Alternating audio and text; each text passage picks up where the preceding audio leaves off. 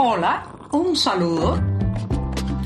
Les habla Joanny Sánchez, cubana, periodista, ciudadana, y les traigo este cafecito informativo recién colado y sin azúcar para despertar. Café y noticias, sin azúcar, pero con profundidad. Así será este programa del 9 de febrero de 2023 en que les comentaré los temas principales de este jueves y también de toda la semana. Pero primero, lleva un buchito de café amargo, amargo, pero siempre, siempre necesario.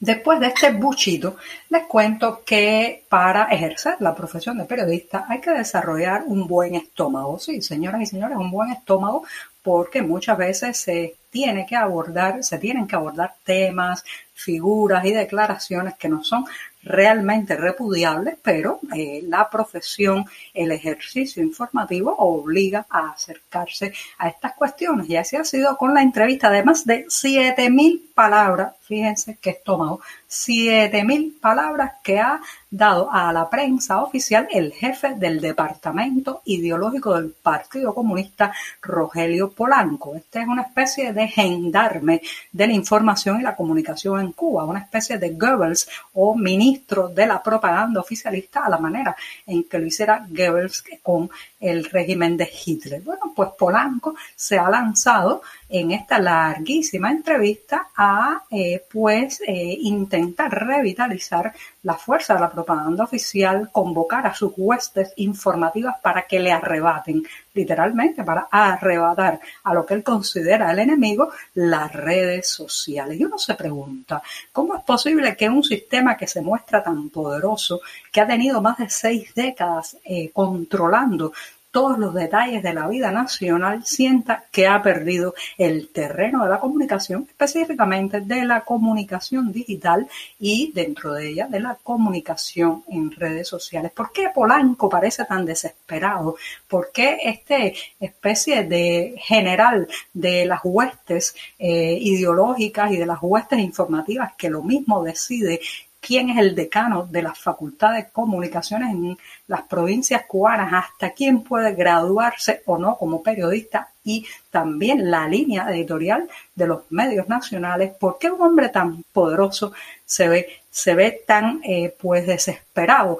por recuperar el terreno perdido? Señoras y señores, porque no es un misterio para nadie que ya la propaganda oficial ni enamora, ni subyuga, ni prácticamente tiene ascendencia en la formación de opiniones de la población, específicamente en la población cubana más joven.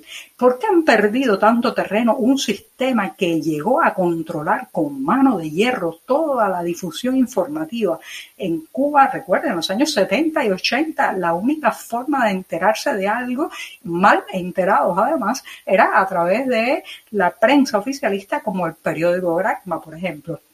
Sin embargo, las nuevas tecnologías arrebataron ese monopolio y ahora están en franca desventaja. En franca desventaja porque el discurso de pelotón, el discurso de soldado no engatusa, no enamora, no atrae. Y por otro lado, porque eso es un mecanismo que aunque parezcan muy convencidos, está lleno de máscaras de doble moral, de simulación. Y la simulación, ¿saben qué? Se nota, se nota y uno entiende cuando está ante un discurso maquillado, un discurso de atrezo, un discurso falso. Pero quieren que les diga otra cosa.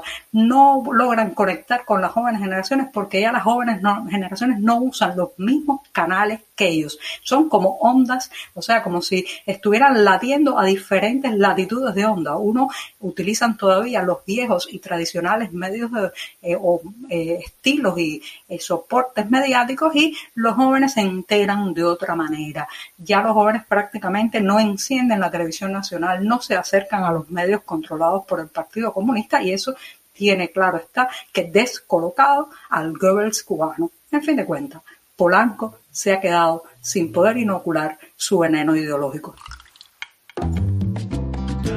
Si eres de los que te gusta estar bien informado, síguenos en 14ymedio.com. También estamos en Facebook, Twitter, Instagram y en tu WhatsApp con este cafecito informativo.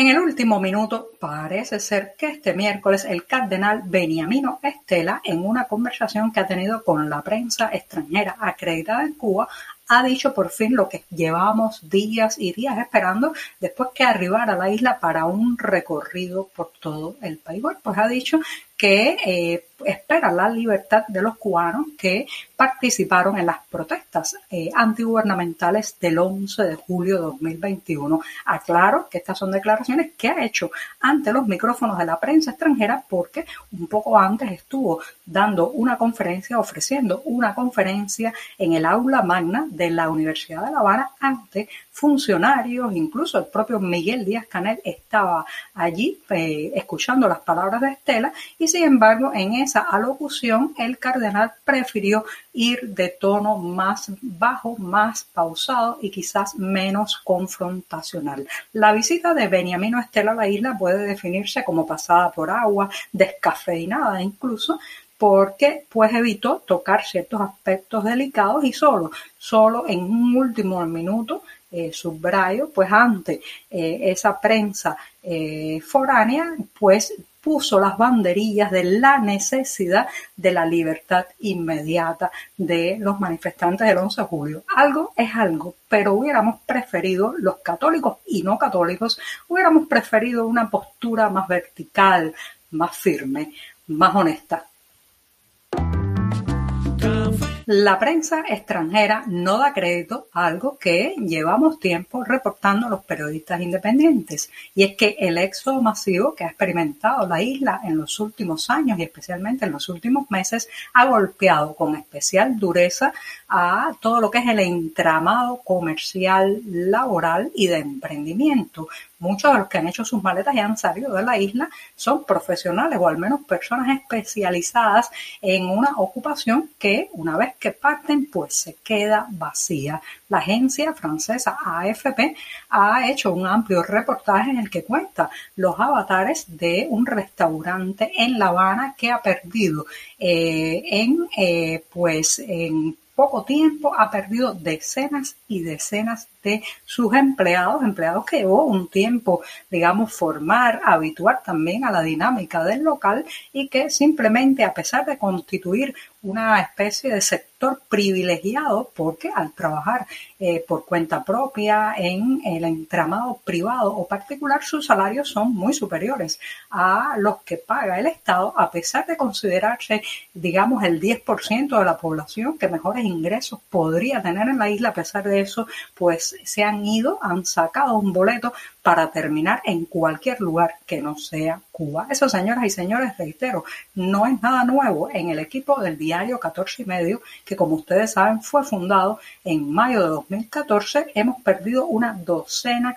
de reporteros, editores, colegas que también han emigrado. Por una parte, me siento feliz por ellos que hayan podido realizar su sueño de eh, abrirse camino en otras partes del mundo, pero este nivel de deterioro y descapitalización humana del sector laboral cubano tiene un efecto que ahora mismo no podemos prever del todo, que lo vemos en las plazas vacías, en los eh, emprendimientos que piden a voz en cuello empleados para cubrir eh, sus determinados puestos laborales, pero a largo y mediano plazo esto va a tener aún peor, el, aún peores consecuencias. Por ejemplo, se ha sabido que incluso hoteles de lujo como el Hotel Parque Central, pues tiene déficit de firmas extranjeras que pagan eh, cifras de cuatro dígitos en moneda convertible, o sea, en divisas a sus empleados y también tienen déficit de mano de obra. Esto va a seguir, apenas estamos en los inicios. No me hablen de Cuba. Ese es el lapidario título de la novela que ha escrito la periodista y dramaturga cubana Gretel Delgado. Se trata de un libro que narra un viaje de regreso a la isla luego de años de exilio, esas sensaciones agridulces que muchos de ustedes conocen porque después de un tiempo en la distancia, de no tener contacto con la familia, se hacen las maletas, se regresa a Cuba y ¡boom! Ahí es donde entra en confrontación los deseos de dar un abrazo de nuevo a los parientes y la realidad que salta ante nuestros rostros, que como saben, bueno, puede ser una realidad bastante dura.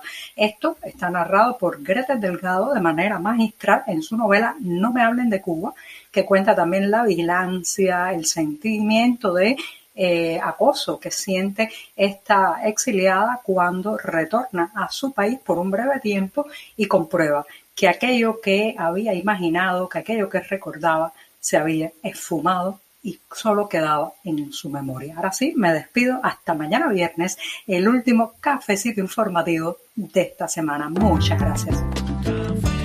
Por hoy es todo. Te espero mañana a la misma hora. Síguenos en 14medio.com. También estamos en Facebook, Twitter, Instagram y en tu WhatsApp. No olvides, claro está, compartir nuestro cafecito informativo con tus amigos.